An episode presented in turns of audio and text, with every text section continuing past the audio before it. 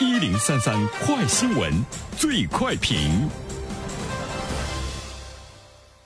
焦点事件快速点评，这一时段我们来关注。三月九号，全国人大代表、甘肃省律师协会会长尚伦生说，在高速公路上超速行驶、倒车逆行，甚至在中央隔离带掉头以及超速的这些行为的社会危害性不比酒驾醉驾轻，建议应该把这些行为纳入刑法的规制。那么对此，我们有请本台评论员袁生听听他的看法。你好，安然。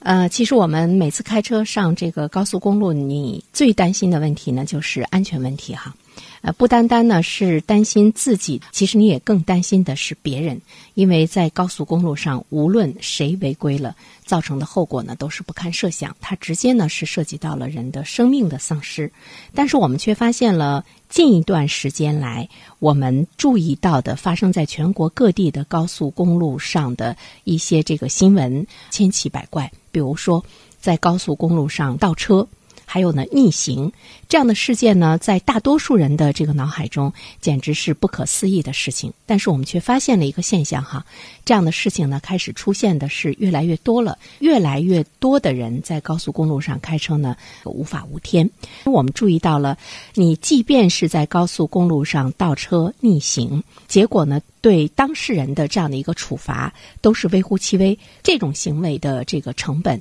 是呢非常的低。在法律实行的过程中，如果呃你对一种这个行为的处罚并不能够达到制止的话，在另外的一个角度上来说，其实你是鼓励。所以说呢，我们现行的法律它应该是与时俱进的哈。那么说到这一点的话呢，其实我们要了解的是，如果你在高速公路上逆行了。或者呢，你倒车了，这种行为在《道路交通安全法》的相关规定中，处以四百元的罚款，并记呢十八分。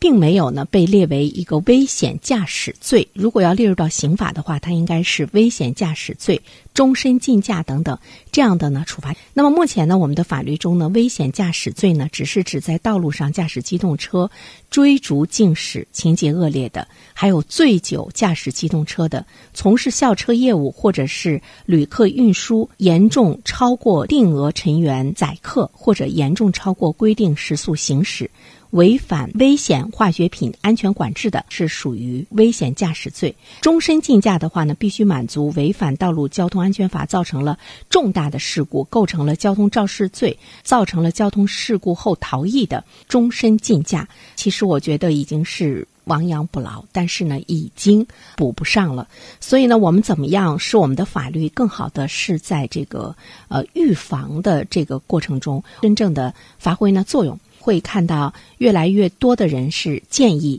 对在高速公路上超速行驶、倒车逆行，要把它纳入到呢刑法的规定。我今天在百度上查了一下，看到了一个帖子哈啊，令我特别奇怪，他在告诉你如何安全的在高速公路上倒车，选择什么样的道路。注意什么样的问题？就是我们已经在社交媒体上，在公共的媒体上已经出现了这样的技巧的一些方法的传播的时候，这是一件特别可怕的事情。而在我们的生活中，大多数的人想去探寻的是如何不守规矩，而使呢自己方便。所以说呢，我们的法律你也会看到，它有的时候会出台一些让你觉得明明是不可能出现的行为，但是我们要去呢制止它，就是因为我们的。